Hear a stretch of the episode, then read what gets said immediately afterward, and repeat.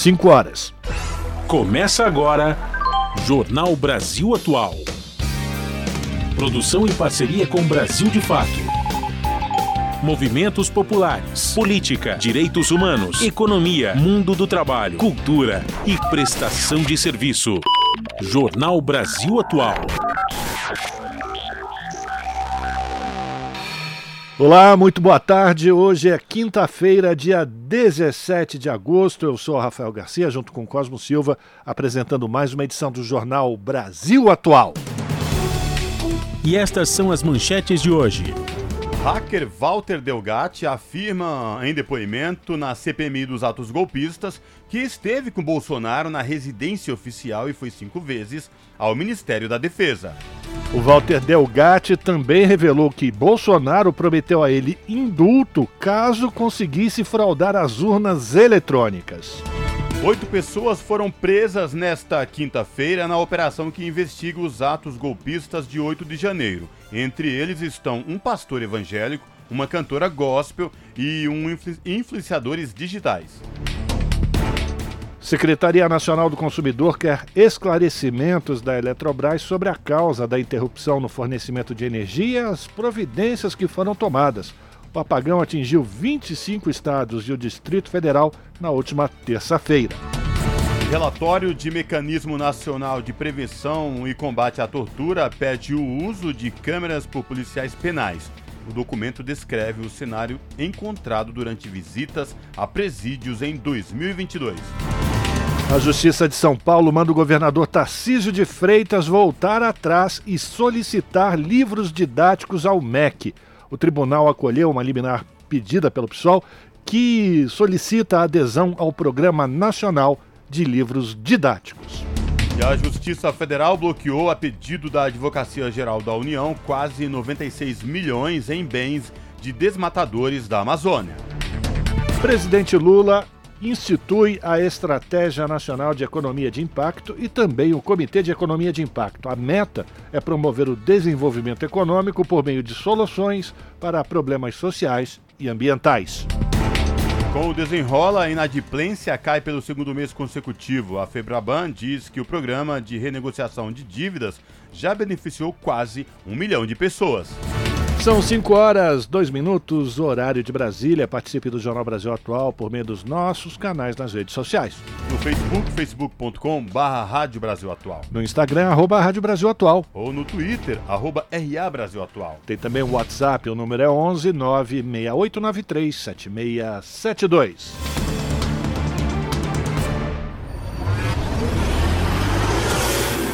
Jornal Brasil Atual, uma parceria com Brasil de Fato. Na Rádio Brasil Atual, tempo e temperatura. A tarde desta quinta-feira, aqui na capital paulista, é de tempo limpo. Os termômetros marcam 26 graus neste momento. Para hoje não tem previsão de chuva aqui na capital. O período da noite e da madrugada será de tempo parcialmente nublado e a temperatura fica na casa dos 16 graus na madrugada. Em Santo André, São Bernardo do Campo e São Caetano do Sul, a tarde desta quinta-feira é de tempo parcialmente nublado. Neste momento, os termômetros marcam 25 graus. Durante a noite e a madrugada, o tempo fica nublado e não tem previsão de chuva. A temperatura fica na casa dos 26 graus na madrugada. A tarde desta quinta-feira, na região de Mogi das Cruzes, é de tempo pouco nublado. A temperatura neste momento é de 24 graus, sem previsão de chuva para hoje. Os períodos da noite e madrugada continuam com tempo parcialmente nublado e a temperatura cai, atingindo os 14 graus. E em Sorocaba, a tarde desta quinta-feira é de tempo limpo. Os termômetros marcam 27 graus neste momento.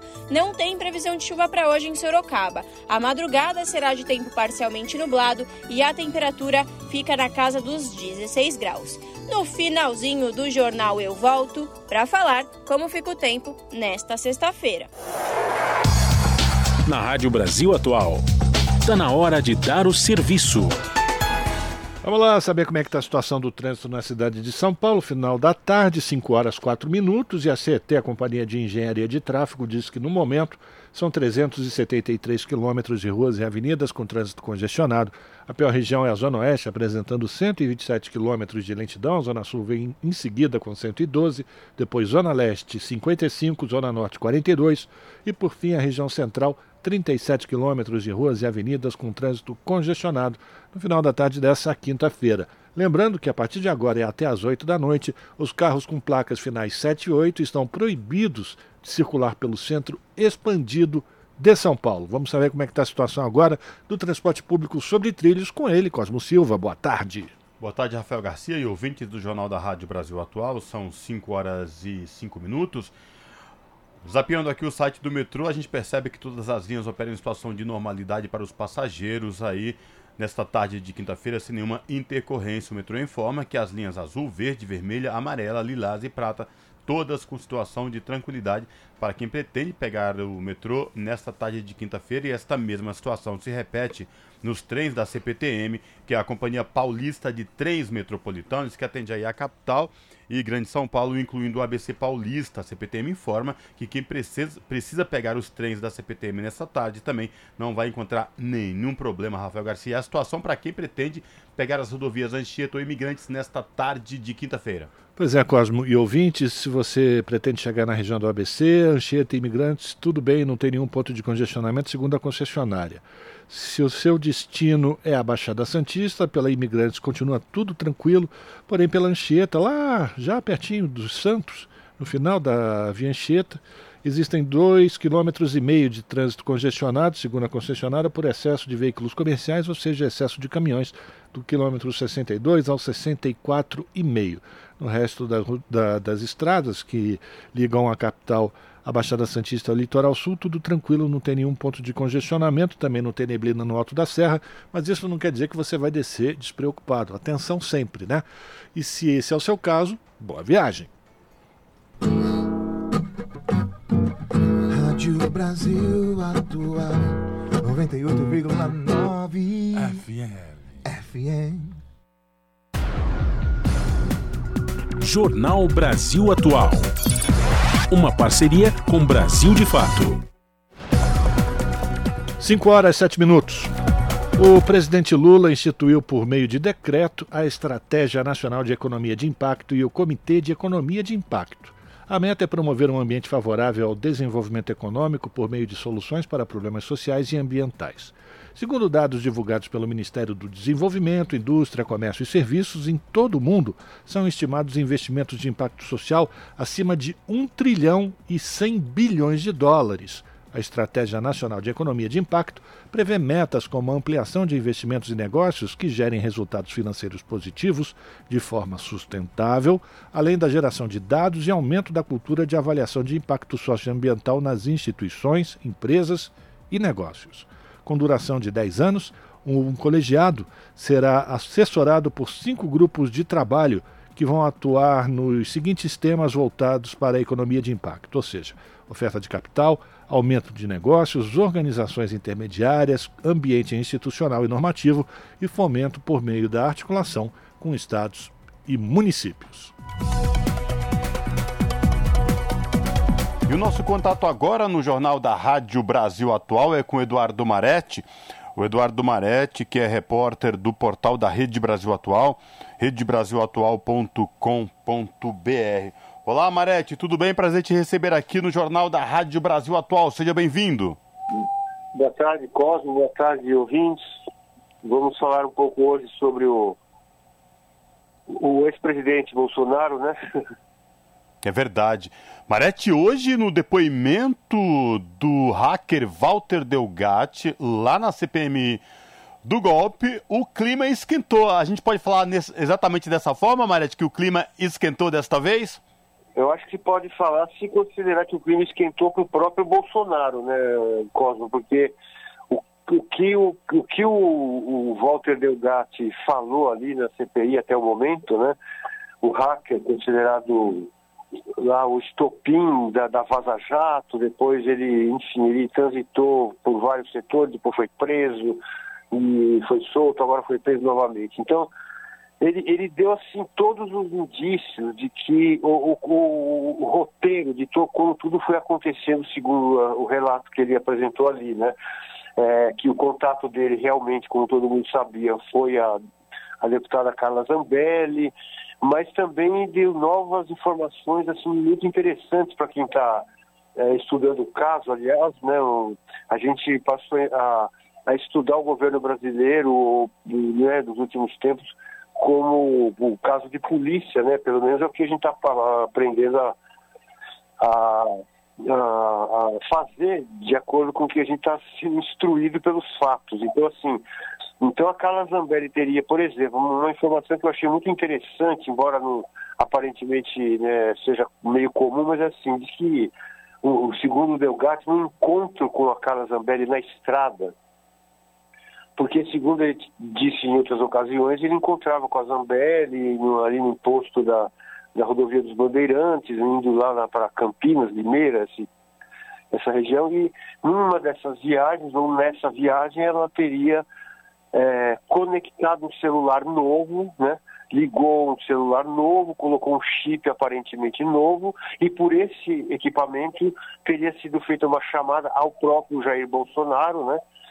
E, e aí teria sido conversado ali entre ambos, porque o Delgatti foi ao Palácio da Alvorada, conversou com o Bolsonaro pessoalmente, isso está documentado, provado, fotografado, né?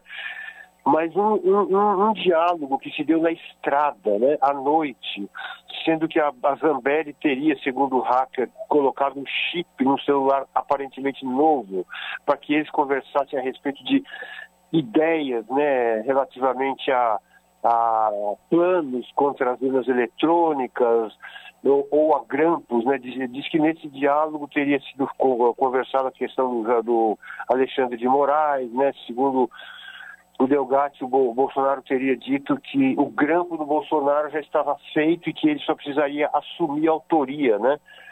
Isso teria sido. Então, assim, é, você imagina o, o, um chip novo, um celular novo, por quê? Porque sabe-se que é, é, é, muito difícil, quase impossível, ou muito mais difícil ser rastreado um telefonema a partir de um celular de chip novo, porque não é conhecido. Então, o Bolsonaro ali fazendo isso estava sabendo que era um ilícito conversar com um hacker a respeito de grampear o ministro Alexandre de Moraes.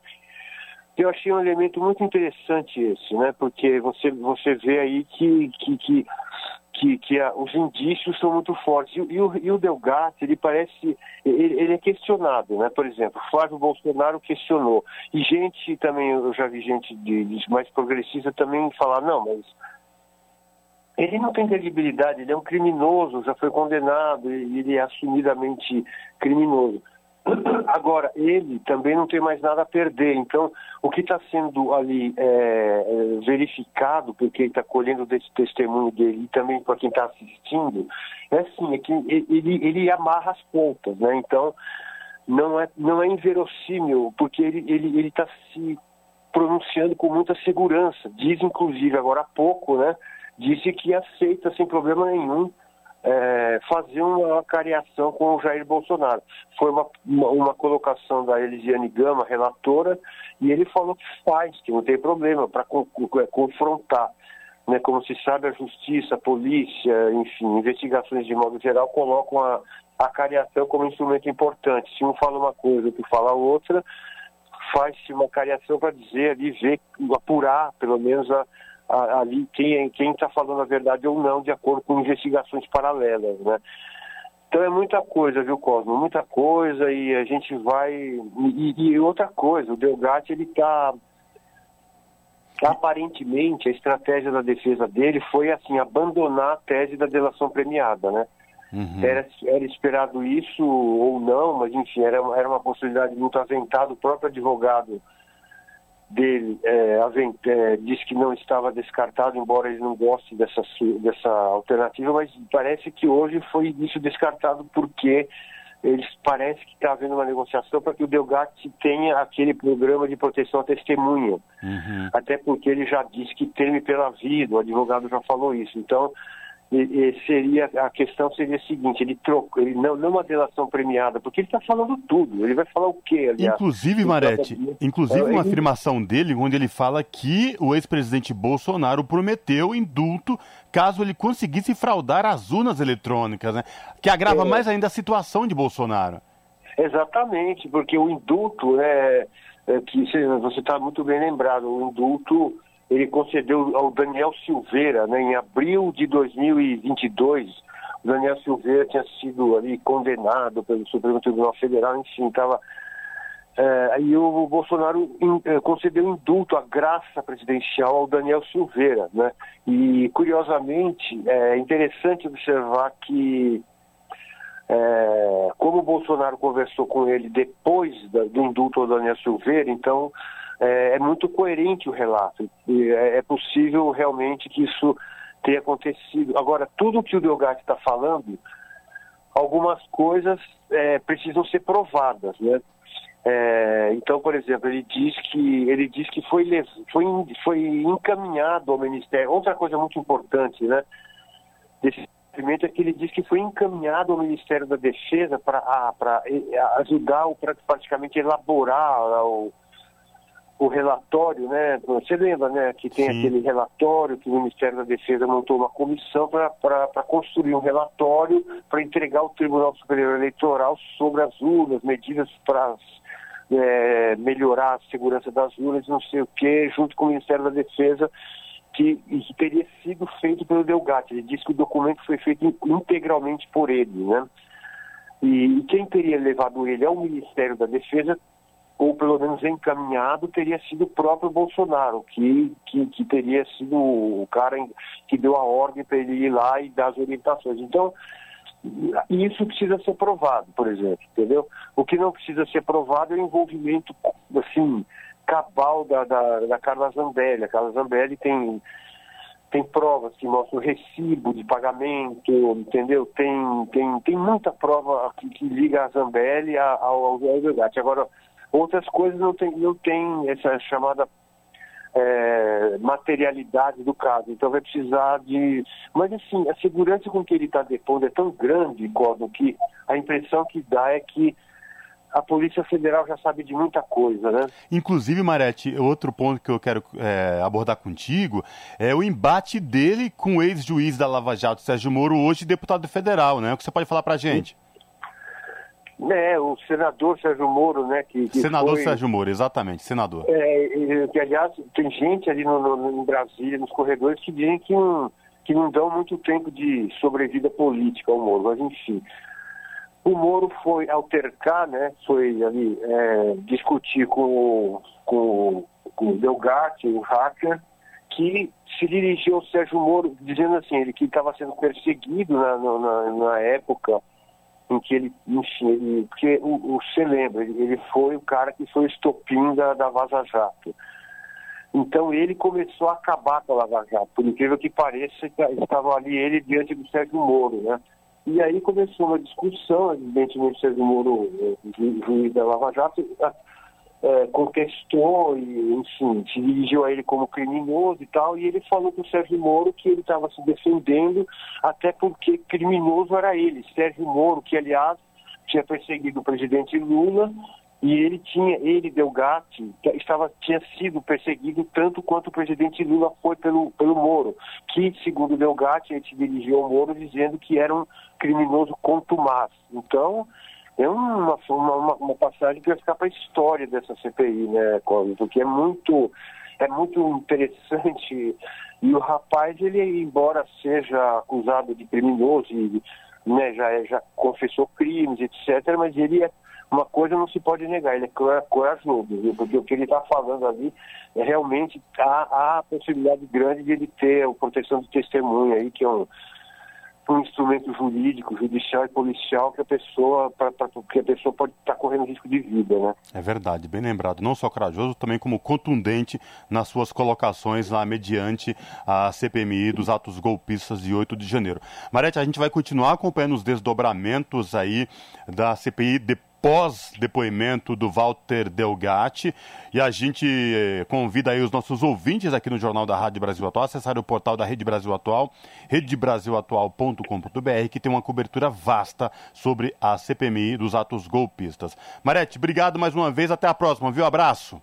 Um abraço, Cosmo, um abraço a todos e vamos acompanhando mais essa, esse capítulo interessante, polêmico e contundente da política brasileira. Né? Muito bem lembrado. Falamos aqui com o Eduardo Maretti, no jornal Brasil Atual. São 5 horas e 19 minutos e oito pessoas foram presas hoje na operação que investiga os atos golpistas de 8 de janeiro. Entre eles estão um pastor evangélico, uma cantora gospel e influenciadores digitais. Essa é a 14ª fase da Operação Lesa Pátria da Polícia Federal. Quem traz as informações é o repórter Gabriel Brum. Os policiais foram às ruas para atender 10 mandados de prisão preventiva e 16 de busca e apreensão em Goiás, Bahia, Paraíba, Paraná, Santa Catarina e Distrito Federal. As ordens foram expedidas pelo Supremo Tribunal Federal. Um dos presos é o pastor evangélico Dirley País. Ele é coordenador político do gabinete do presidente da Câmara de Vereadores de Blumenau, Almir Vieira. Em nota, o parlamentar informou que País ocupa o cargo há pouco mais de dois meses por causa do trabalho como líder comunitário. Sobre a exoneração, disse que vai tomar as providências cabíveis e a situação será encaminhada para o setor jurídico da Câmara de Blumenau. Também foram detidos a cantora gospel Fernanda Oliver e os influenciadores digitais Isaac Ferreira e Rodrigo Lima. Os alvos dessa fase da Lesa Pátria são suspeitos de terem estimulado o movimento chamado de Festa da Selma. Esse era um codinome usado nas redes sociais e em aplicativos de mensagens para se referir às invasões. A Rádio Nacional procurou as defesas dos investigados, mas ainda não conseguiu contato. Da Rádio Nacional em Brasília, Gabriel Brum. Você está ouvindo? Jornal Brasil Atual, uma parceria com Brasil de Fato. 5 horas e 21 minutos. Uma análise preliminar da ONS, que é o operador nacional do sistema elétrico, identificou como o primeiro evento responsável pela interrupção de fornecimento de energia ocorrido na última terça-feira foi o desligamento de uma linha de transmissão localizada no Ceará. Todas as regiões do país foram atingidas. As informações na reportagem de Ana Lúcia Caldas. Em nota, o operador afirma que a saída da linha Quixadá-Fortaleza se deu por atuação incorreta da proteção.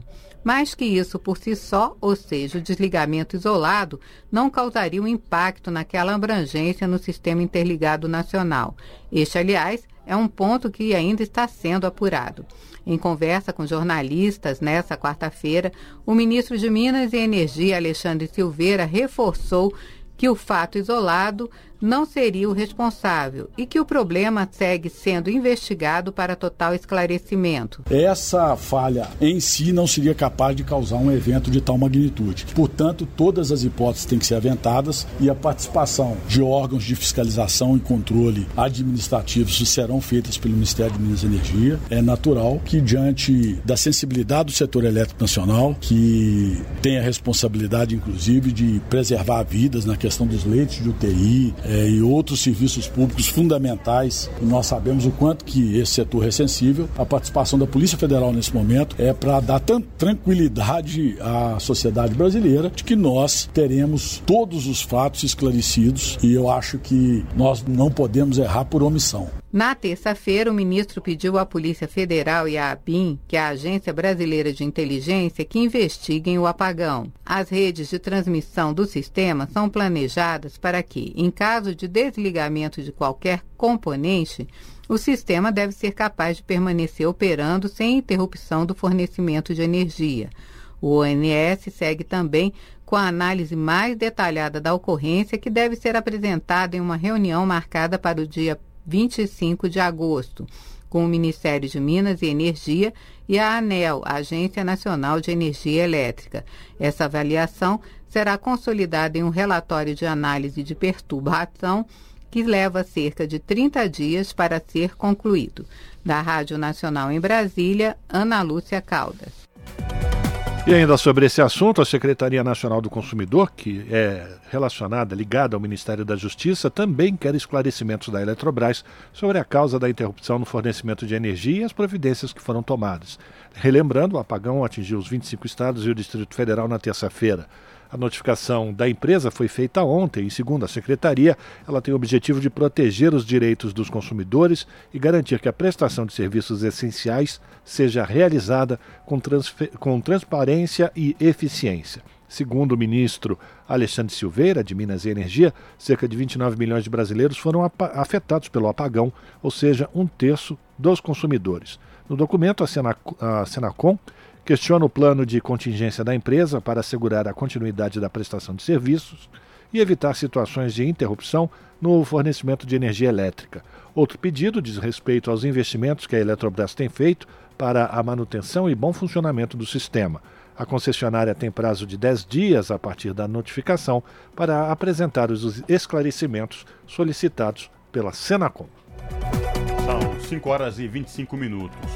Comissão da Câmara dos Deputados aprova medida provisória de retomada de obras nas escolas e inclui a área da saúde. As informações com o repórter José Carlos Oliveira. A comissão mista que analisa a medida provisória sobre retomada de obras em escolas públicas aprovou o parecer da relatora deputada Flávia Moraes, do PDT de Goiás, com várias alterações no texto original. A MP cria o Pacto Nacional pela Retomada de Obras e Serviços de Engenharia destinados à educação básica. Na prática, a intenção do governo federal é aplicar cerca de 4 bilhões de reais na conclusão de 3.540 obras em escolas de 1.659 municípios e, assim, abrir 450 50 mil vagas nas redes públicas de ensino até 2026. Os recursos virão do FNDE, o Fundo Nacional de Desenvolvimento da Educação, e o prazo para a conclusão das obras é de dois anos, com possibilidade de prorrogação por igual período.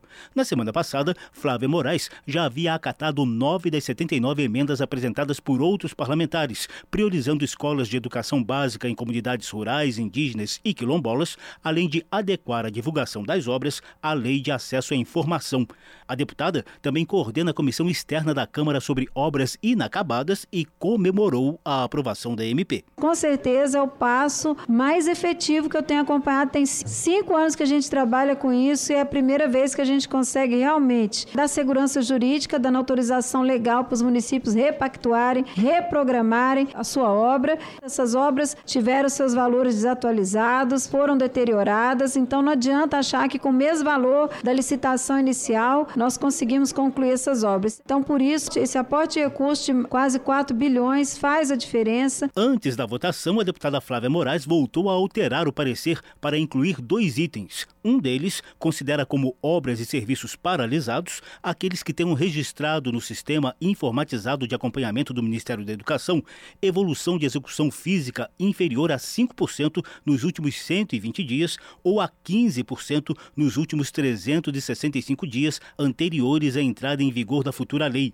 A outra mudança permite o uso de critérios e procedimentos da medida provisória para a retomada de obras e serviços de engenharia financiados fundo a fundo no âmbito do SUS, o Sistema Único de Saúde. Segundo Flávia Moraes, as alterações propostas respeitam as peculiaridades das transferências realizadas pelos Ministérios da Educação e da Saúde. Nós comunicamos ao Ministério da Saúde a existência da SMP, mandamos o texto para eles avaliarem, é assim que nós estamos incluindo a saúde também, que tem mais de 3 mil obras nessa mesma situação. Com isso, nós vamos também ajudar muito a conclusão dessas obras. Apesar de favorável ao mérito da medida, a senadora professora Dorinha Seabra, do União de Tocantins, alertou que a saúde não é o tema da medida provisória, o que pode levar a contestações nas votações dos plenários da Câmara e do Senado.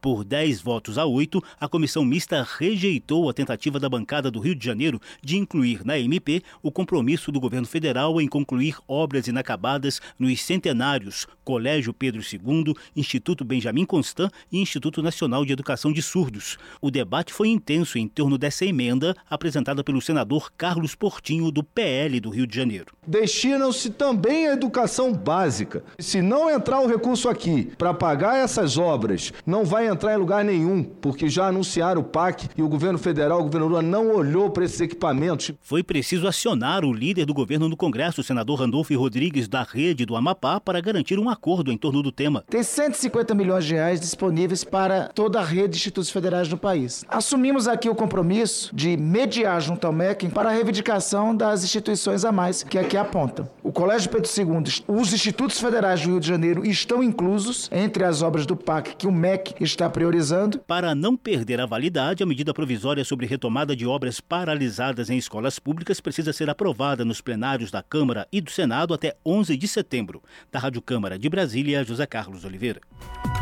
5 horas 29 minutos e o relatório do Mecanismo Nacional de Prevenção e Combate à Tortura pede o uso de câmeras por policiais penais. O documento descreve o cenário encontrado durante visitas a presídios em oito estados e no Distrito Federal durante o ano de 2022 e apresenta recomendações com o intuito de pôr fim à tortura e maus tratos nas prisões. Informações na reportagem de Renato Ribeiro. Nas inspeções foram constatadas celas superlotadas, alimentação mal cozida e insuficiente, abastecimento inadequado de água, banheiros em péssimas condições e detentos doentes e sem tratamento médico. Foram identificados ainda presos submetidos a castigos e com ferimentos causados pelos agentes penais, como espancamentos e marcas de balas de borracha. O documento traz 53 recomendações aos poderes executivo, legislativo e judiciário. O relatório indica, entre outras coisas, o uso de câmeras corporais pelos policiais penais, a proibição da custódia de meninas por agentes masculinos e a elaboração de um plano de desativação de unidades mistas, além da realização de um censo penitenciário no país. O Mecanismo Nacional de Prevenção e Combate à Tortura é ligado ao Ministério dos Direitos Humanos. Fazem parte do colegiado 11 especialistas independentes que têm acesso às instalações de privação de liberdade, como centros de detenção, estabelecimento penal, hospital psiquiátrico, abrigo de pessoa idosa, instituição socioeducativa ou centro militar de detenção disciplinar. Com informações da Agência Brasil, da Rádio Nacional em Brasília, Renato Ribeiro. Você está ouvindo? Jornal Brasil Atual. Uma parceria com Brasil de Fato. 5 horas 31 minutos e aqui no Jornal Brasil Atual nós vamos retomar o nosso contato semanal com o professor Wagner Ribeiro, que é professor do Departamento de Geografia da Universidade de São Paulo e também do Programa de Pós-Graduação em Ciência, em Ciência Ambiental. A gente vai falar com o professor Wagner sobre a iniciativa da Organização das Nações Unidas que procura Dez, uh, são dez, uh, dez primeiras iniciativas que têm o objetivo de fazer restauração mundial. Professor Wagner, muito boa tarde, obrigado aqui pela sua participação. Explica para a gente que iniciativas são essas de referência da restauração mundial até o ano de 2030, professor? Veja, Rafael, essa é uma iniciativa da ONU muito importante, né, que foi criada em 2021 até 2030, é, a chamada década da restauração ambiental, que consiste em estimular que vários países né, possam recuperar, por exemplo, é, o solo, possam recuperar áreas que foram desmatadas, né? É, basicamente com foco no quê? Em melhorar a qualidade de vida das pessoas, da população, evidentemente, que está junto a essas áreas, mas também melhorar as próprias condições é, naturais do planeta. Ou seja, a ideia é recuperar aquilo que foi degradado nos últimos 150 anos, principalmente. E por que, que isso é importante, Rafael? Veja, se nós não tivermos um solo de qualidade, como é que nós vamos ter uma prática agrícola, por exemplo? Hoje nós sabemos que, infelizmente, é, a introdução de agrotóxicos né, em larga escala é, no solo faz com que eles sejam contaminados, se degradem. É, esse, esse, material depois acaba sendo transportado por chuva, etc. Chega até os rios, né, dos rios chega até os oceanos, enfim, você tem toda uma cadeia de degradação ambiental que está posta. Então, um dos esforços reside justamente nessa ideia de tornar o solo menos degradado, estimulando, por exemplo, práticas agrícolas mais adequadas. Outra preocupação muito grande quando se fala em solo é também o controle de erosão. Né? Aí afeta, por exemplo, países também como o Brasil, e na verdade todos os países que têm clima tropical, onde as chuvas quando ocorrem são muito intensas, é muito frequente né, nessas chuvas intensas você tem um, um processo de erosão, às vezes bastante acentuado, que decorre fundamentalmente de você introduzir práticas agrícolas sem cuidados, como, por exemplo, respeitar é, a orientação do, da, da vertente, é, plantar de qualquer forma sem ter o espaçamento necessário de uma planta para outra, ou mesmo muitas vezes uma planta que não é adequada para aquela área. Então, depois que você tem a formação né, da, da, da, erosão, você tem a perda de solo, e são 50 anos depois para você conseguir repor esse material todo para produzir o solo. E aí tem também todas as iniciativas voltadas para a recuperação das áreas de, de, de vegetação original, né? basicamente florestas, mas também outros sistemas naturais, própria savana, no caso brasileiro, caatinga, cerrado também, enfim. É, por que, que é importante recuperar essas áreas? Para que a gente tenha é, a manutenção dos chamados serviços ambientais e ecossistêmicos, ou seja, que a gente consiga manter aí os famosos ciclos naturais da natureza que são fundamentais para que a gente tenha água, que a gente tenha as temperaturas nas médias que nós conhecemos hoje. Professor Wagner Ribeiro Cosmo, falando boa tarde para o senhor. Obrigado mais uma boa vez tarde, por atender a reportagem aqui da Rádio Brasil Atual. Professor, quando a gente fala desses que nunca foi tão urgente reviver ecossistemas danificados, 10 anos para restaurar o planeta, mediante de todas as ações do homem ao longo desses anos que vem causando é, tudo que a gente vem passando agora no que diz respeito a mudanças climáticas, é, geleiras. Minha pergunta para o senhor: é possível em 10 anos reverter tudo isso? Ainda mais no que o senhor falou sobre essa questão de agrotóxicos barra venenos aí na questão de agricultura, esses agrotóxicos, veneno indo para, os oceanos, lençóis freáticos. Queria lhe ouvir sobre essa questão. É possível em 10 anos reverter essa questão? Veja, Rafael, nós, oh, desculpe, é, Cosmos, nós não tivemos uma meta, né, não tivemos é, o, o ponto de partida, nunca chegaremos a uma situação ideal. Eu acredito que 10 anos não são suficientes, infelizmente, para que a gente possa recuperar, né, na necessidade é, que está posta já pelos estudos científicos, toda, todos os sistemas naturais do planeta. Se você pensar, por exemplo, na devastação da Mata Atlântica, que é um bioma, hoje você tem apenas 7% né, de toda a área inicial, por exemplo. Se nós pensarmos também na floresta amazônica, que está tendo ainda, em que pesa a melhoria, mas um, um elevado índice de desmatamento, nós pensamos hoje né, nas agressões absurdas que fazem ao Cerrado, por exemplo, está tendo aí uma devastação muito aguda, né, com repercussão, por exemplo, em sistemas como o Pantanal, entre outros, é, de fato nós estamos indo na contramão daquilo que é necessário. Então eu acredito que esse, esse, esse documento da ONU, né, essa década da ONU, ele serve justamente para que a gente repense essas práticas e possa criar políticas públicas que incentivem de fato, né, estimulem é, quem está degradando a parar com esse tipo de ação. E aí tem também uma questão muito importante que eu queria realçar, que é o seguinte, nós temos que começar a formar pessoal qualificado também para esse tipo de ação. Então, por exemplo, você tem hoje é, geógrafos, engenheiros florestais, é, engenheiros ambientais, gestores ambientais, que são formados, são capacitados, por exemplo, para recuperar uma área. Você tem geólogos especialistas em restauração ambiental, você tem biólogos especialistas em restauração ambiental, tem toda uma gama importante de novos postos de trabalho que estão sendo criados justamente para você, em vez de jogar lá e degradar o ambiente, recuperá-lo a partir de estudos pretéritos que se conhece exatamente como é que funcionava aquele sistema. Então, isso gera também uma nova oportunidade de trabalho, né? novos postos de trabalho. Em vez de você é, empregar para aumentar a degradação, você vai começar a empregar pessoas para aumentar a restauração dos sistemas naturais, o que é muito bom.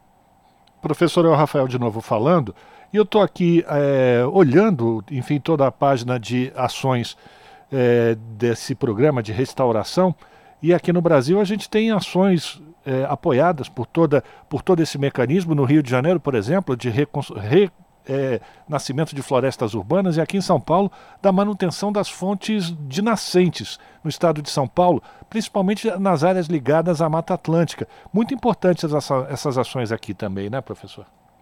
Ah, não há dúvida, Cosa. É, desculpe, Rafael, hoje eu estou trocando os dois.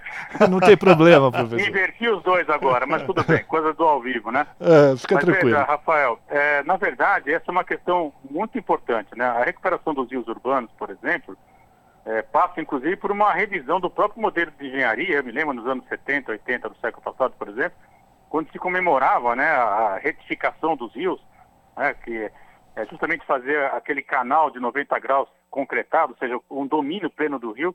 E hoje se mostra, na verdade, que essa alternativa não é a mais correta, por exemplo, para você poder enfrentar com a própria, a própria dinâmica de um corpo d'água, né?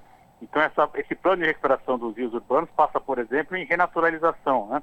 Ou seja, tentar fazer com que o volte a correr normalmente. Isso tem gerado até uma discussão muito interessante no âmbito do direito, e alguns países como Equador, Bolívia e Colômbia já reconhecem o direito do rio. Né? O rio tem o direito de, se, de ter seu curso livre, né? sem interferências. Né?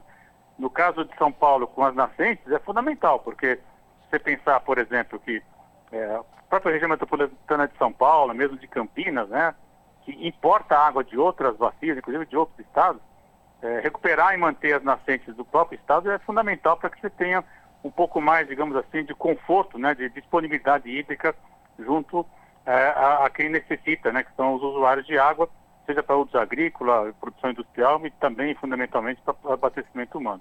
Então, são ações, sim, muito importantes, né?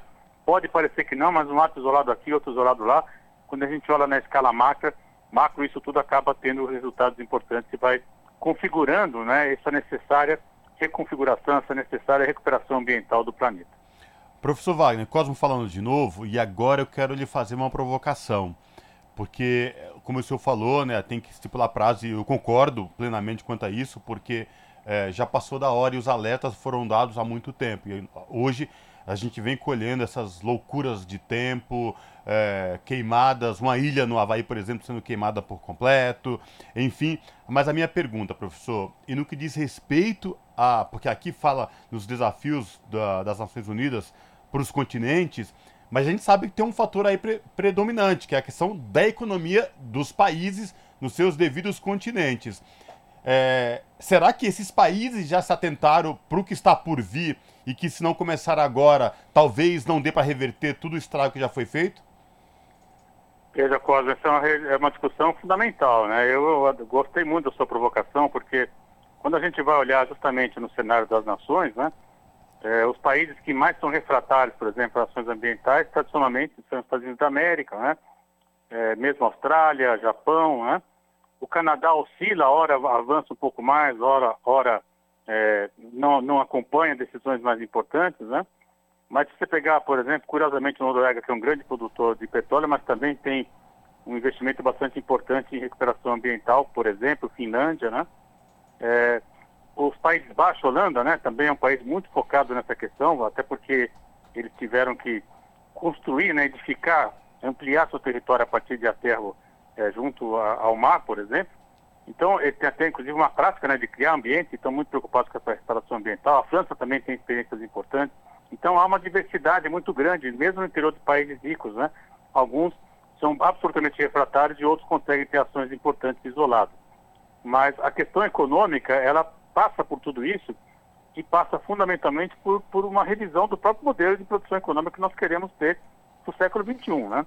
Esse modelo de consumo exagerado, né? Sem mediação com os tempos da natureza, ele me parece absolutamente condenado. Não dá mais para manter esse sistema e isso tem que ser dito com todas as letras, em que pese gerar muita polêmica e muita gente não gostar desse tipo de conversa. Porque falei, bom, se você diminuir o consumo, diminui o emprego. Eu estou dizendo que nós temos que criar emprego para outras frentes, né? Então, é, na, na, discussão da transição justa, por exemplo, quando se fala em trabalho, quem deixa de produzir um automóvel vai passar, por exemplo, a trabalhar com restauração ambiental, né, ter novos postos de trabalho, novas funções, o que é muito interessante. Isso já acontece, por exemplo, em algumas, alguns parques naturais, inclusive no Brasil, onde você tinha lá antigos caçadores que hoje são guias, guarda-parques, né? E que dão relatos maravilhosos. Eu mesmo já levei meus alunos para alguns deles para ouvir esses relatos. E eles falaram, olha, eu era caçador e hoje eu sei a importância da mata. Eu não deixo ninguém entrar, tirar nenhum bicho daqui, porque eu sei que isso, inclusive, garante meu emprego, porque a partir da, da mata em pé, eu posso fazer uma série de outras atividades e que são muito mais adequadas, por exemplo, do que eu ficar aqui tirando a vida de bichos só por, por esporte ou por, lazer, o que seja.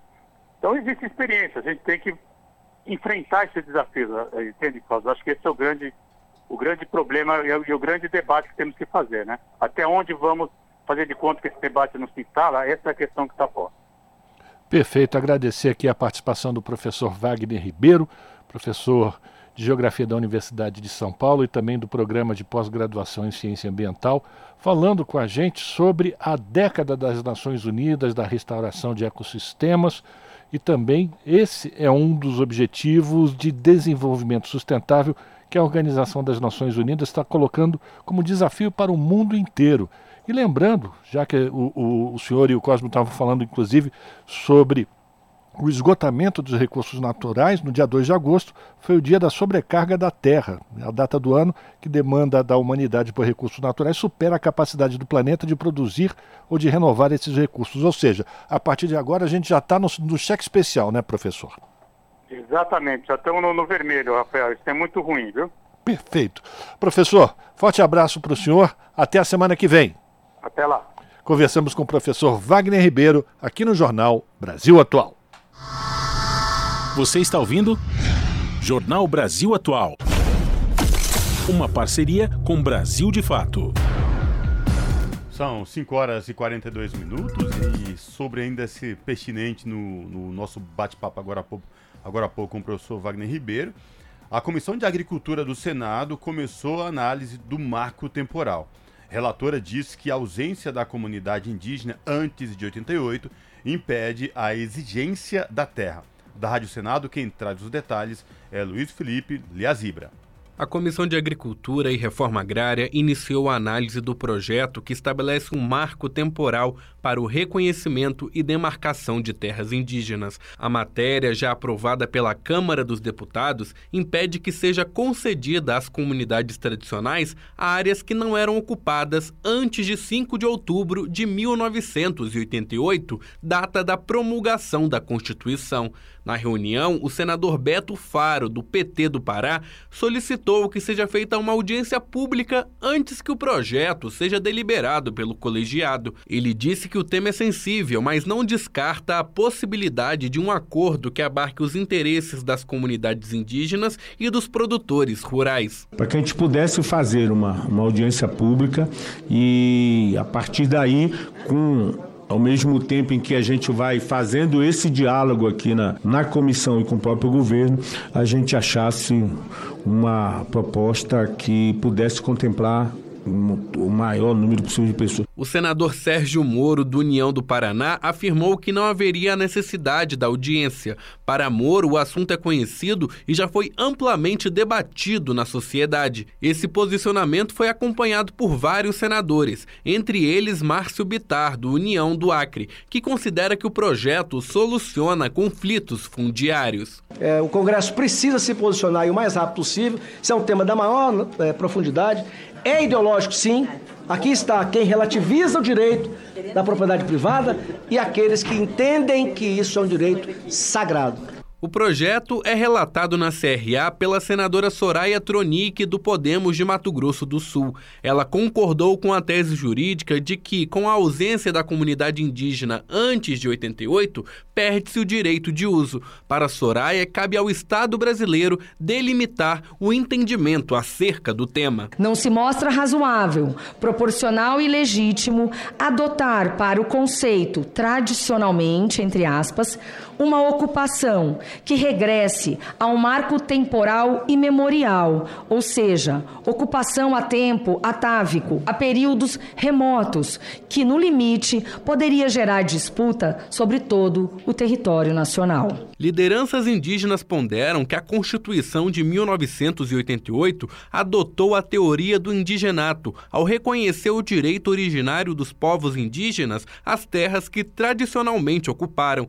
O direito originário significa um direito anterior ao próprio Estado e suas leis. Contrária aos argumentos, Soraya afirma que o parâmetro legal adotado no projeto é o mais apropriado. Acreditamos que a aprovação do projeto de lei 2903 corresponderá por uma parte, a solução mais adequada para viabilizar a resolução das questões legais e constitucionais envolvendo demarcação de terras indígenas no Brasil e, por outra, a melhor forma para garantir previsibilidade, segurança jurídica e desenvolvimento ao país. Com o relatório lido, o acordo dos membros da comissão é para que na próxima terça, 22 de agosto, ocorra uma audiência pública e na quarta, a deliberação do parecer da senadora Soraya. A constitucionalidade do marco temporal está em discussão no Supremo Tribunal Federal. O processo chegou a entrar na pauta da corte em junho, mas o julgamento foi adiado a pedido do ministro André Mendonça. Sob a supervisão de Rodrigo Rezende, da Rádio Senado, Luiz Felipe Liázebra. 5 horas 48 minutos e o Supremo Tribunal Federal retomou o julgamento sobre porte de drogas para uso pessoal. Até o momento, quatro ministros votaram pela descriminalização. Gilmar Mendes, que é o relator, Edson Fachin, Luiz Roberto Barroso e Alexandre de Moraes. Quem tem mais detalhes é o repórter Gabriel Brum. O julgamento, que começou em 2015, tem repercussão geral, ou seja, a decisão vai valer para outros casos iguais. O último voto foi do ministro Moraes, que propôs para a definição do usuário aquele que for encontrado com 25 a 60 gramas de maconha ou seis plantas fêmeas. Depois desse voto, o ministro Gilmar Mendes pediu para adiar o julgamento. A coordenadora do Centro de Referência sobre Drogas e Vulnerabilidades Associadas da UNB, Andréa Galassi, diz que o julgamento não fala da legalização, mas de tratar o porte de drogas fora da esfera criminal. Ela diz ser importante um parâmetro para diferenciar o usuário do traficante. Se a gente pegar uma pessoa de uma zona nobre da cidade e ela está portando a mesma quantidade de drogas que uma pessoa que está numa zona pobre da cidade, que é negra, essa pessoa da zona nobre com certeza será enquadrada como usuária e a pessoa da região mais pobre vai ser enquadrada como traficante. Então, esse julgamento baseado nesse tipo de é, estereótipo, numa decisão por um critério objetivo do que, que é a quantidade para uso pessoal, vai acabar. Sobre críticas de que esse assunto deveria ser tratado no legislativo, André Galassi diz que o Supremo está apenas cumprindo o dever. Segundo ela, existem projetos de lei parados no Congresso Nacional sem avaliação dos parlamentares. Com produção de Daniel Lima, da Rádio Nacional em Brasília, Gabriel Brum. Você está ouvindo Jornal, Jornal Brasil, Brasil Atual. São 5 horas e 50 minutos. Política de preço de paridade de importação foi abandonada por não fazer sentido num país autossuficiente em petróleo, diz presidente da Petrobras. Jean Paul Prats aponta em audiência no Senado que reajustes de combustíveis seguem estáveis, com refinarias em pleno funcionamento e plano de abastecimento. A repórter Janaína Araújo tem os detalhes. O presidente da Petrobras e ex-senador Jean Paul Prats esteve em reunião conjunta das comissões de Infraestrutura e de Desenvolvimento Regional para falar sobre o plano de atuação da empresa e a estruturação da política de preços e abastecimento de petróleo e combustíveis. Ele explicou o motivo da mudança feita pelo governo Lula ao abandonar a política do preço de paridade de importação. PPI é a maior estupidez que um país pode praticar, não sendo importador, sendo autossuficiente de petróleo. PPI é paridade de importação, não é paridade internacional. Todo mundo confunde. É diferente. Então, se você chegou à autossuficiência, pratica o preço como se tudo fosse importado e refinado fora, a nossa realidade era praticar um preço na porta de qualquer das refinarias brasileiras como se fosse um produto trazido de Roterdã, com os custos de colocá-lo lá. Nós temos vantagens competitivas, nosso petróleo é produzido aqui. Segundo Jean Paul Prats, o modelo utilizado atualmente para a política de preços dos combustíveis foi desenvolvido há décadas pela Petrobras, que tem ainda investido investido na plena atividade das refinarias e na transição energética com novas fontes usadas no país. Ao falar do último reajuste dos combustíveis anunciado, ele ressaltou que não há interferência do Poder Executivo nos valores estipulados pela empresa. Em momento nenhum, o presidente Lula, ministro, quem quer que seja, diz: olha, baixa aí, segura ali, faz isso, faz aquilo. Nós estamos comandando o processo como deve ser, com as variáveis do modelo do plano de abastecimento, e é esse programa que comanda essa estratégia comercial: chegar ao consumidor final com o melhor preço, com a melhor condição em todo o território território nacional. E agora precisamos reajustar, porque chegamos a um patamar superior estabilizado. Fizemos o ajuste e vamos fazer quantos forem necessários, sem absolutamente ficar seguindo o PPI e menos ainda as volatilidades ocasionais. Para lidar com crises referentes a combustíveis, o presidente da Petrobras recomendou a aprovação pela Câmara dos Deputados de projeto do senador Rogério Carvalho, do PT de Sergipe, que cria uma política de segurança de preços para o país se proteger de de grandes variações internacionais com um fundo de reserva para concessão de subsídios temporários. A medida já foi adotada em outros países, segundo Jean Paul Prats, que também destacou o controle de estoques reguladores e a fiscalização previstos na proposta. Da Rádio Senado, Janaína Araújo. São 5 horas e 53 minutos. O lucro líquido recorrente do BNDES caiu 45% no primeiro semestre deste ano. O banco registrou 3 bilhões e 700 milhões de reais de lucro líquido recorrente nos seis primeiros meses deste ano. Quem traz as informações é a repórter Fabiana Sampaio. O BNDES, Banco Nacional de Desenvolvimento Econômico e Social, registrou no primeiro semestre deste ano lucro líquido recorrente de 3 bilhões e 700 milhões de reais, uma queda de 45% em relação ao mesmo período de 2022. O lucro recorrente é aquele que exclui eventos de caráter esporádico e não permanente. A queda no resultado, segundo o banco, se deve às devoluções antecipadas de dívidas junto ao Tesouro Tesouro Nacional ao longo de 2022, no valor total de 72 bilhões de reais. Já os desembolsos feitos no período atingiram mais de 40 bilhões de reais, um aumento de 22% em relação ao mesmo período do ano passado. O banco adiantou que se o resultado do mês de julho for incluído, o percentual de aumento chega a 31%.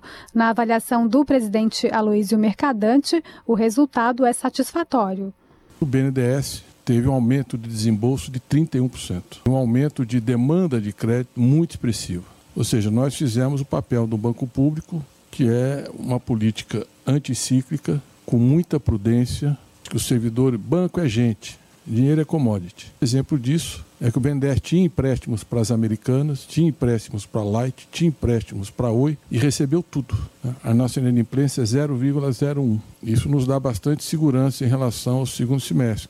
Mercadante acrescentou que há um cenário seguro para aumento dos investimentos no segundo semestre. Nós temos uma perspectiva muito promissora. Nós achamos que esse início de queda da taxa básica de juros, esse ambiente macroeconômico, o PAC, a política industrial, toda essa, essa perspectiva e a demanda também que nós estamos sentindo dos governos e prefeituras muito forte em relação ao PAC. Hoje eu recebi aqui o governador Tarcísio numa audiência onde ele traz os principais projetos, especialmente os projetos alinhados ao PAC. Ontem foi a Bahia, e com projetos também muito estruturais e muito sólidos. Então, nós temos uma, uma, uma expectativa muito otimista para o segundo semestre em relação ao BNDES. O BNDES também destacou no resultado do semestre o crescimento das consultas, fase inicial dos processos operacionais do banco, que aumentaram 151% e chegaram a mais de 126 bilhões de reais, alcançando todos os setores econômicos, com projetos de infraestrutura na liderança.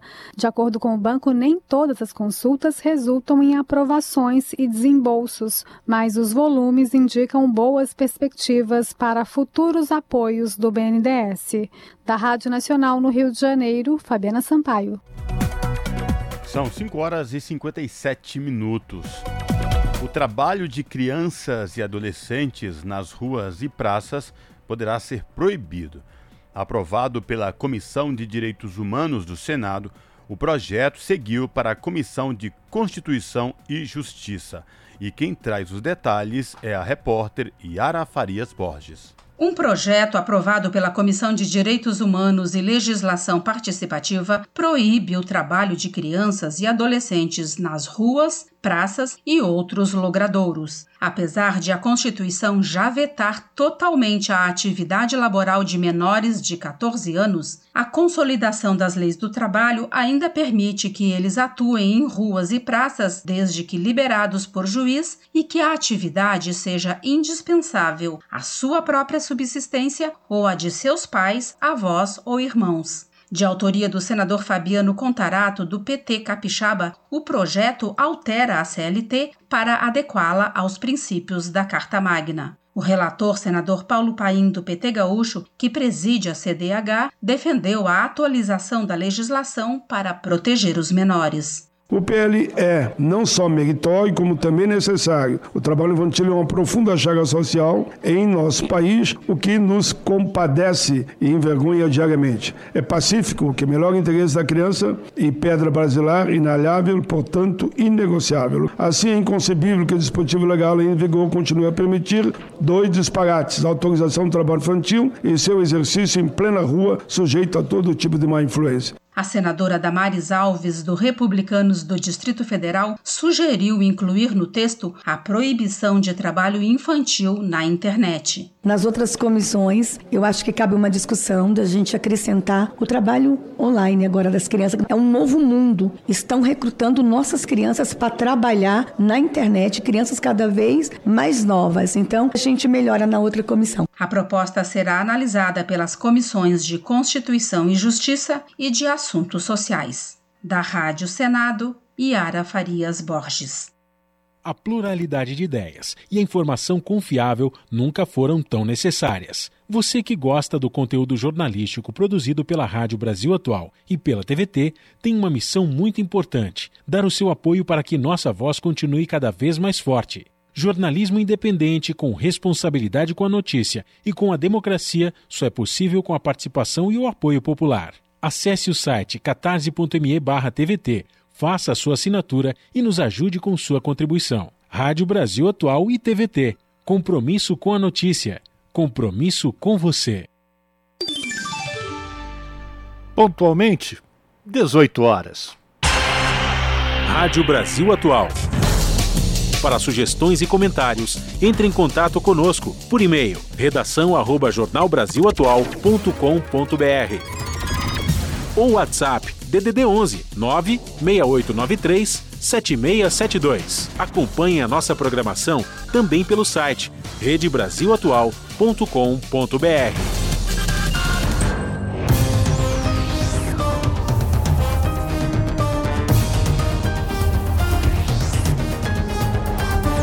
Seis horas, hora de fazer aquele nosso tradicional contato com a redação da TVT para a gente já fuçar, já conhecer quais serão os destaques da edição dessa quinta-feira do seu jornal, que começa às 7 da noite pelo canal 44.1 digital, o sinal que é aberto para toda a região metropolitana de São Paulo. E se você preferir, você também pode assistir pelos canais da Rede TVT um deles no YouTube, youtube.com.br redetvt. Eu quero já aproveitar para fazer aqui um pedido para vocês. Se inscrevam no canal da TVT, a gente quer chegar em um milhão de inscritos, isso vai ajudar muito a gente. Mas chega de fazer propaganda da gente mesmo, né?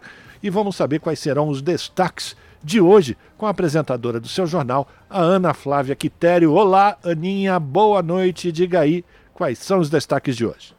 Olá, Rafa, Cosme, Fábio, uma excelente noite a vocês e a todos os ouvintes da Rádio Brasil Atual. E vamos aos destaques da edição desta quinta-feira no seu jornal, repleto de notícias e informações. E olha, para começar, temos aí um dia fervoroso lá na CPI dos atos golpistas, mas eu já chego nesse assunto. Antes, eu vou falar um dos primeiros destaques. Vocês se lembram que na semana passada eu havia dito que estava sendo realizado na antiga sede do DOICOD em São Paulo, lá na Vila Mariana, na zona sul de São Paulo, um trabalho organizado por pesquisadores da Unifesp, Unicamp e o FMG das escavações da antiga sede, certo? Esses trabalhos terminaram no sábado e esse trabalho de arqueologia, ele identificou diversos vestígios que comprovam que sessões de tortura aconteceram sim no local, local esse conhecido aí por ser um centro de tortura e repressão durante a ditadura militar. Quais foram esses vestígios? Sangue, inscrições em paredes de presos políticos, também é, vidro de tinta, frasco de perfumes, sola de sapato e entre outros que devem passar, claro, por uma análise. E esses objetos encontrados, eles só confirmam então o que centenas de depoimentos dos ex-presos diziam, que eles passavam sim por torturas. Né? Algo aí que foi sempre muito questionado, né? Essas experiências que eles tiveram foram algo questionado aí por quem tenta revisar a história. Bom, agora sim, vamos falar de um assunto, né, que deu o que falar nessa quinta-feira, que foi a sessão de hoje da CPI dos atos golpistas. E como disse a relatora, a senadora Elisiane Gama, olha, foi ó bombástica. Em depoimento, o hacker da Vaza Jato, que é o Walter Delgatti Neto, ele revelou informações que deixaram, olha, perplexos os parlamentares.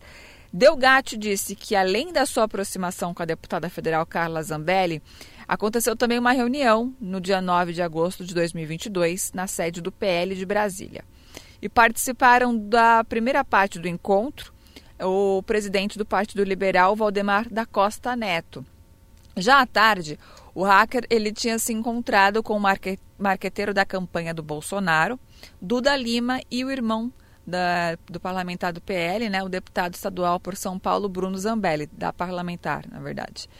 E segundo o Delgatti, o marqueteiro ele deu a ideia de usar no dia 7 de setembro um código falso da urna eletrônica para mostrar que era possível fraudar o sistema de votação. Nós fizemos aí um compilado sobre as principais, é, os principais trechos, né, as principais partes desse depoimento, então vale a pena assistir de forma bem resumida para vocês entenderem e também avaliarem né, o que aconteceu no dia de hoje. E para finalizar, no Rio de Janeiro, uma proposta do governo Cláudio Castro tem despertado indignação de parlamentares e moradores do complexo da Maré. E por quê? O governador ele anunciou a construção de um muro no entorno da linha vermelha, via que corta a favela citada, sob a alegação então de garantir a segurança de quem passa, né? como se fosse um muro de Berlim dividindo ali, como se fosse dividindo a cidade. Vocês vão acompanhar então essas e outras notícias completas pontualmente às sete da noite comigo no seu jornal. Um bom programa, Rafa, Cosmo e Fábio. Beijão grande para todos. Eu aguardo vocês. Até lá. Esse é o Jornal Brasil Atual. Uma parceria com Brasil de Fato.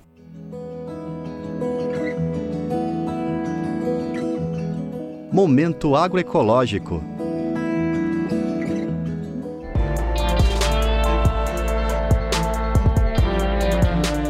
Para Cristiane, a horta Margaridas foi um refúgio para vencer a depressão e a dependência química. A abstinência da droga vinha e eu não sentia mais tanto como eu ficava em casa, né? Porque eu ia para a horta, lá eu ficava conversando com as meninas e tal. E ali eu fui me esquecendo, foi, sabe, saindo. E já vai fazer três anos que eu parei de usar drogas. Eu tenho uma criança autista e a horta me ajudou muito, muito mesmo. É, o MTST ajudou a comunidade a trazer, a trazer alimentos para a gente, que aqui é uma comunidade muito carente e a gente precisa muito mesmo. Mas quando a gente mais precisou, o projeto da horta veio. E ali a gente tinha direito à cesta básica, à cesta orgânica. Ali a gente teve contato com a igualdade. São em torno de 16 mulheres que, assim como Cristiane, cuidam deste pequeno pedaço de terra no bairro do Jiquiá, zona oeste do Recife. As crianças também acompanham as mães da ocupação Aliança por Cristo. Elas brincam e até buscam folhas para a cobertura dos canteiros. Cristiane conta um pouco da transformação de sua vida a partir da horta. Eu sou agricultora. né? Eu sou dona de casa, sou mãe, sou esposa, mas eu também sou agricultora. Eu gosto de plantar o meu coentro no meu quintal, eu gosto de ter uma cebolinha e assim, é muito bom, muito bom mesmo. Muito bom mesmo. Eu queria que as pessoas soubessem a importância da alimentação saudável, né? Porque aqui a gente planta o coentro, não tem agrotóxico. Aqui a gente bota água e chorume só. E ele cresce, a gente coloca na comida, fica muito mais gostoso. Então assim, espero que esse, esses projetos não acabem nunca. A horta comunitária da Ocupação Aliança com Cristo é mantida graças a uma parceria entre o Movimento dos Trabalhadores Sem Teto e a ONG Fase, e se insere dentro do projeto Agricultura Urbana, produzindo comida de verdade e gerando qualidade de vida. O projeto é realizado por três organizações. Além da fase, participam o Centro Sabiá de Agroecologia e a Casa da Mulher do Nordeste. A iniciativa é fruto de uma emenda parlamentar do deputado federal Túlio Gadelha, da Rede Sustentabilidade. Como explica a assessora técnica do projeto, Sara Vidal. A horta também é, é osso das mulheres, né? É um, é um lugar de terapia. Até porque essas hortas, essas hortas que a gente trabalha, elas surgem no período da pandemia, né? Do Covid-19. Então, é, foi um momento de muitas violências domésticas né? Não que elas não existissem, mas elas foram potencializadas pelo convívio diário né? dos casais, das famílias. E, e a fome, né? e a ausência de, de amparo do Estado na realidade. Então, a fase, junto com outras organizações, junto com o MTST, eles trazem essa, é, a partir também né, de uma pauta dos movimentos a ocupação Aliança com Cristo se formou em 2015 em uma área devoluta da União. Atualmente, mais de 300 famílias vivem no local, mesmo com a ameaça constante de remoção pelo avanço da especulação imobiliária.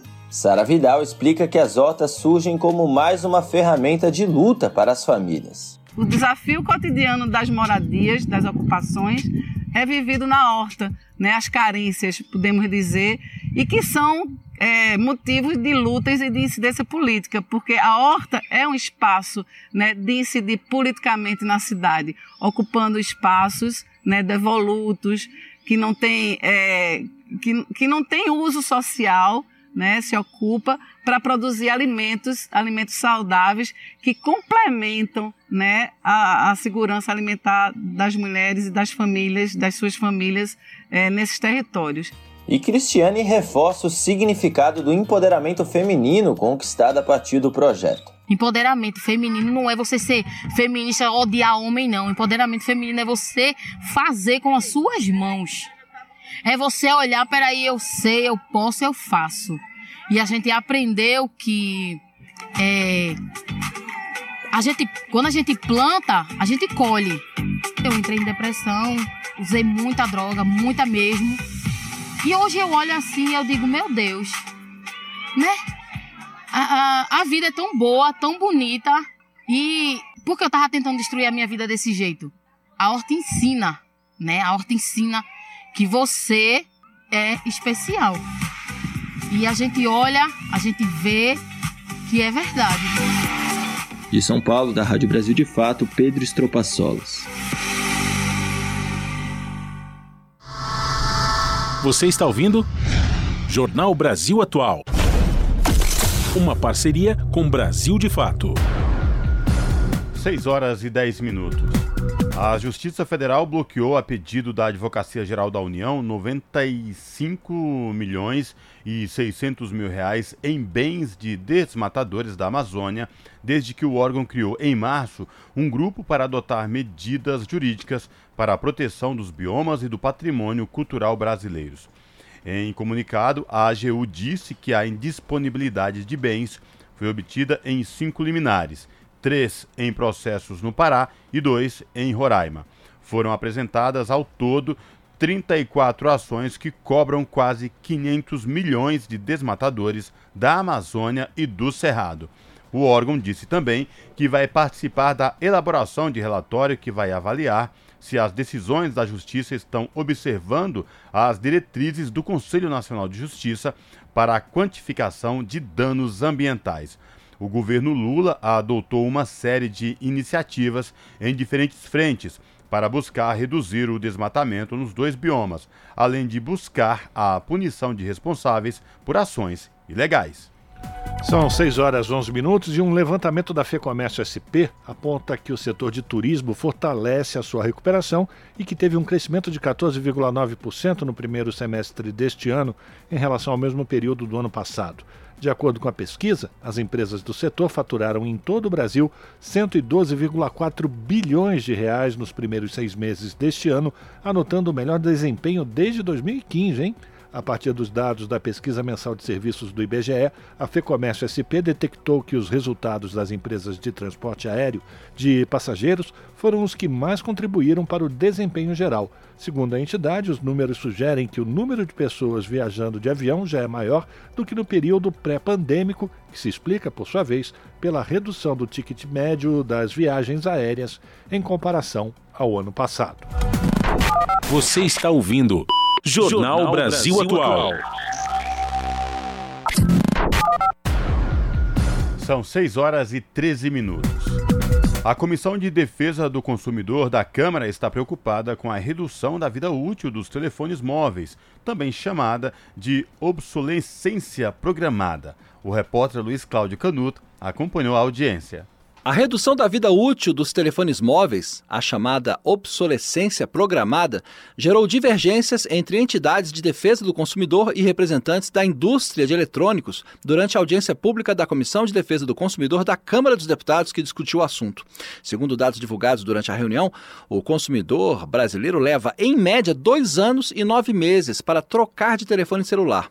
Houve explicações diferentes para o motivo dessa troca rápida. Segundo o diretor de Relações Institucionais profissionais do IDEC, Instituto Brasileiro de Defesa do Consumidor, Igor Rodrigues Brito, a falta de durabilidade dos componentes do telefone celular, o elevado custo para trocá-lo fora do curto prazo de garantia e a falta de componentes obrigam o consumidor a mudar de aparelho. O nosso Código de Defesa do Consumidor, muito bem elaborado e muito bem escrito, ele já não é capaz, com o texto atual, de enfrentar a questão da descartabilidade, né? O texto que fala, a parte do nosso Código de Defesa do Consumidor, as partes que falam sobre durabilidade de produtos foram escritas em 1990 e desde então nunca foram atualizados.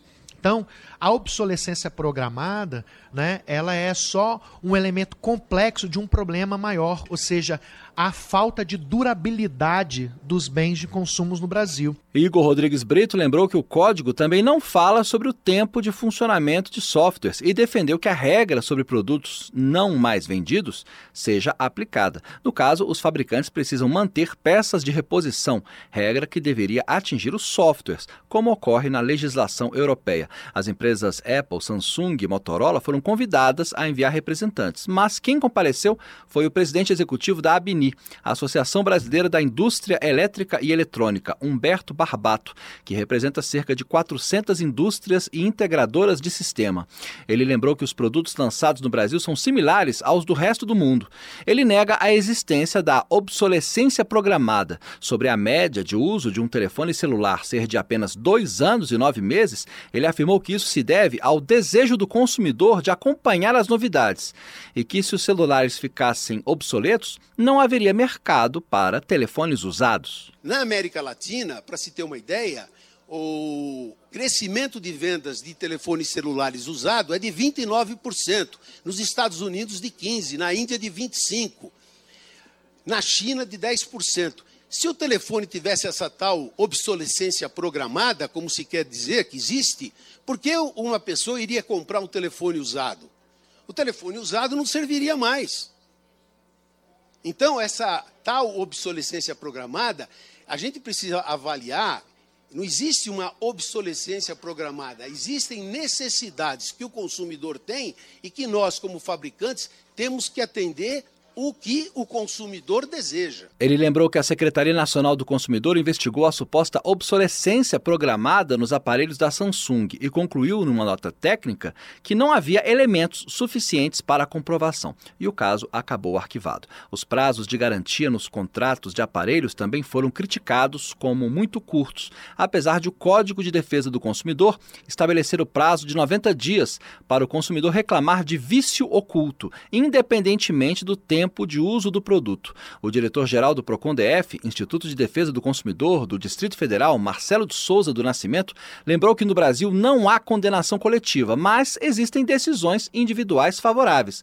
O consumidor pode fazer valer o seu direito para casos assim. E o judiciário tem entendido, inclusive, que mesmo após a expiração do prazo de garantia contratual legal, não cessa a responsabilidade civil do fornecedor para é, o reparo, conserto ou troca daquele é, daquele produto. E principalmente quando ele é identificado ali que foi que se trata de um produto que teve a vida útil abreviada de forma é, proposital. Esteve na audiência pública o representante da Anatel, o gerente de certificação e numeração Davidson Gonzaga da Silva, que ressalta que a agência trabalha na certificação de celulares, baterias e carregadores de acordo com as normas internacionais. E dentro desse processo, o que nós sempre buscamos é atender, óbvio, né, botar no mercado equipamentos que estejam com a mais nova tecnologia, é, que os nossos consumidores tenham acesso a novas tecnologias e aqueles equipamentos que sigam parâmetros técnicos mínimos de qualidade. O pedido para a realização da audiência pública é do deputado Márcio Marinho, do Republicanos da Bahia.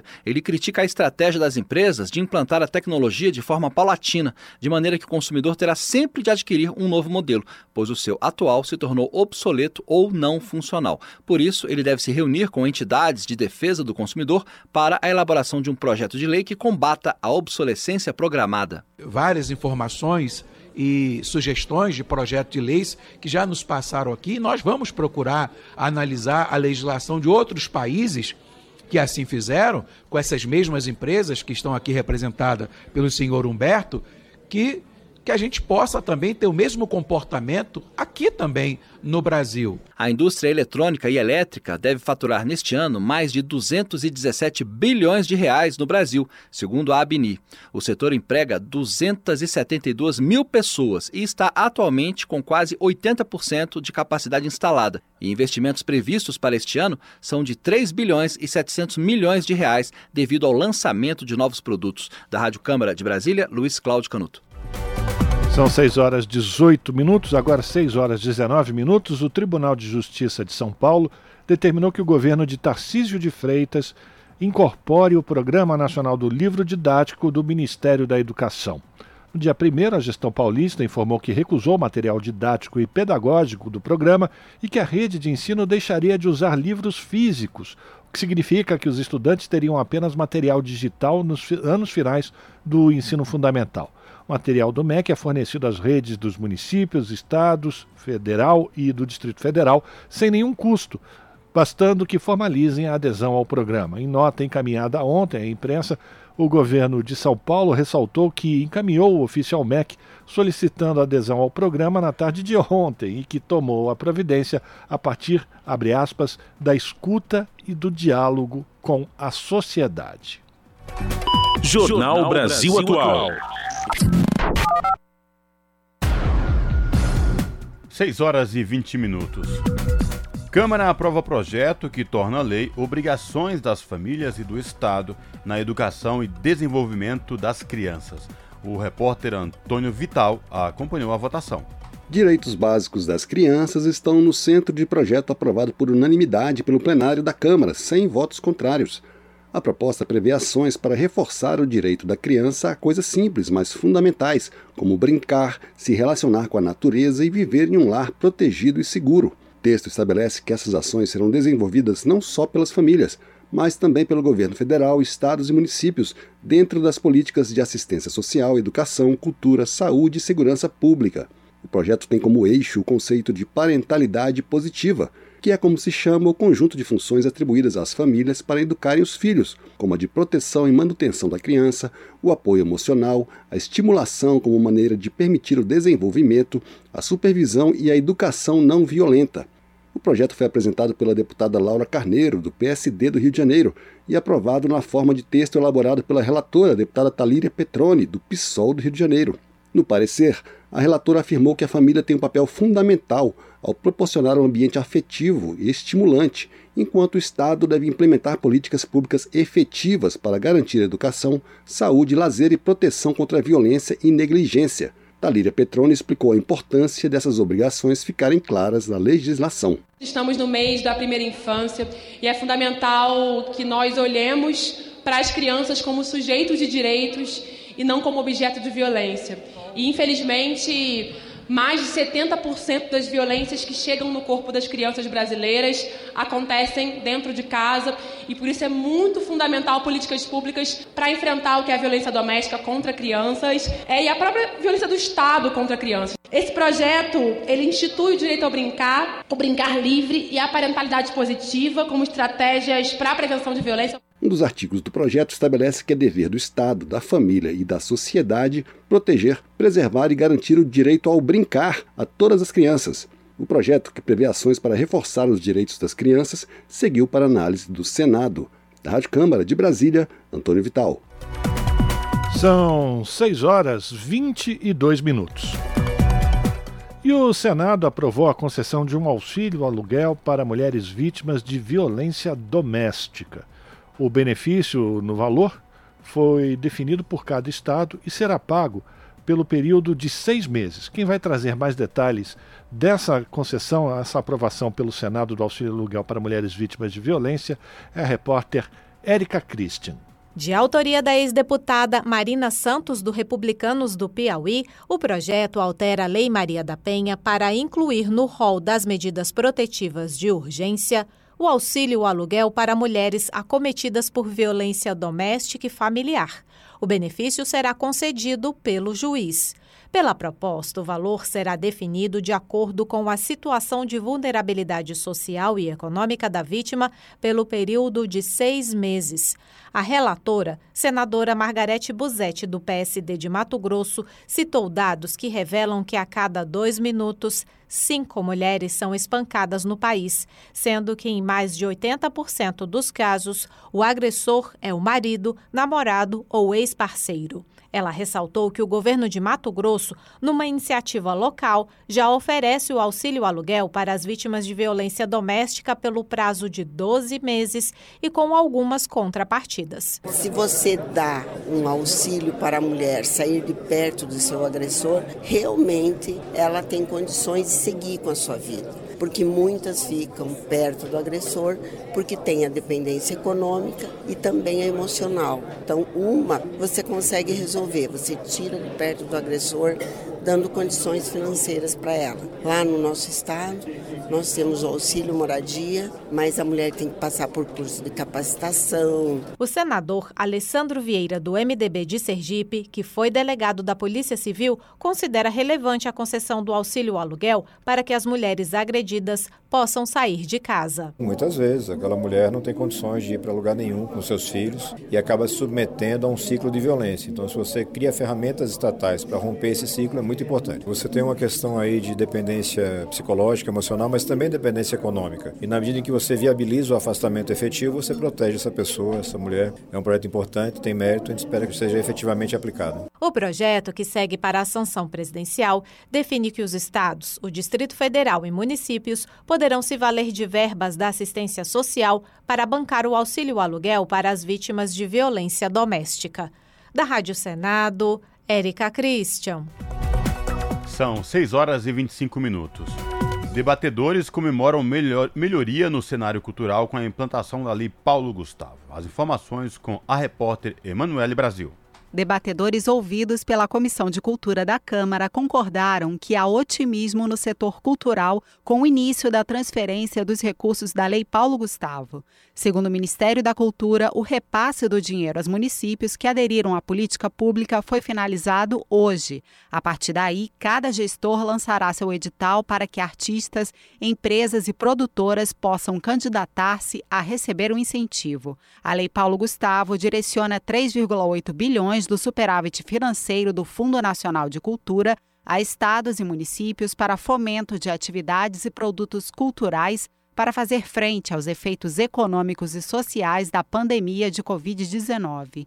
Durante a reunião, o representante do MINC, Tiago Rocha Leandro, ressaltou que a política obteve recorde de adesão, com 27 estados e 98% dos municípios. Ele informou ainda que cada um real investido em cultura implica retorno em R$ 1,59, segundo estudo da Fundação Getúlio Vargas. Para ele, a nova lei vai facilitar o deslocamento de recursos da área cultural para setores menos privilegiados, bem como reforçar a visão de que a cultura é estratégica. Traz uma caixa de ferramentas que possibilita ao gestor do Estado, ao gestor municipal, conseguir transformar em realidade a política pública cultural que muitas vezes é colocada numa vala comum, como se fosse uma licitação de uma ponte, uma grande obra, sem dar conta da diversidade, da pluralidade da cultura. Pela lei, caberá ao setor audiovisual maior fatia do financiamento,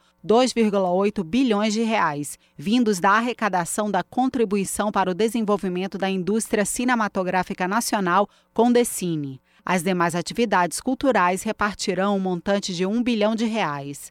Para o deputado Tarcísio Mota, do PSOL do Rio de Janeiro, esse aporte é motivo de comemoração para a cadeia produtiva do audiovisual. Estou acompanhando lá na ponta para que o repasse chegue para aqueles que fazem audiovisual a partir de pequenas iniciativas, para aqueles que estão fazendo a resistência do audiovisual a partir da perspectiva, inclusive, do cinema negro, do cinema LGBTQIA, para os trabalhadores que vão ter mais condições de vida, de trabalho, de renda. Na mesma linha, o deputado distrital Max Maciel, do PSOL, destacou que a nova lei prevê a compra e reforma de equipamentos para expandir o número de salas de cinema, beneficiando as zonas periféricas. A gente pode pegar a realidade, por exemplo, de onde eu venho, que é a Celândia, que é uma das primeiras experiências de remoções de favela no Brasil. Seu nome vem de Centro de Erradicação de Invasões. Tem 400 mil habitantes e não tem uma sala de cinema. Enquanto a região central de Brasília reúnem mais de 90 salas de cinema, concentrada numa lógica de privatização do lazer, de privatização do acesso à cultura. Durante a reunião, o Ministério da Cultura reforçou que trabalha com assessoria a gestores municipais com o objetivo de esclarecer dúvidas nos casos de receio de adesão ao programa por falta de capacidade técnica. Da Rádio Câmara de Brasília, Emanuele Brasil. Na Rádio Brasil Atual, tempo e temperatura. Aqui na região da capital paulista, sexta-feira será de tempo limpo, de sol entre poucas nuvens. A temperatura aumenta mais comparada com a quinta-feira e não tem previsão de chuva, com temperatura máxima de 29 graus e mínima de 16 graus. Nas regiões de Santo André, São Bernardo do Campo e São Caetano do Sul, a sexta-feira também será de tempo limpo, de sol entre poucas nuvens e temperatura mais alta, com máxima de 28 graus e mínima de 16 graus. Em Mogi das Cruzes, a sexta-feira também será com temperatura mais alta se comparada com a quinta-feira. O tempo fica pouco nublado, com predominância de sol. E olha, não tem chance de chuva, com máxima de 28 graus e mínima de 14 graus. E em Sorocaba, a mesma coisa. Sexta-feira de tempo limpo, de sol e temperatura alta, sem chance de chuva, com máxima de 30 graus e mínima de 16 graus. Larissa Borer, Rádio Brasil Atual. E não dá tempo para mais nada. Você fica agora com o papo com o Zé Trajano. Nós voltamos amanhã a partir das 5 da tarde com mais uma edição do Jornal Brasil Atual. Até lá!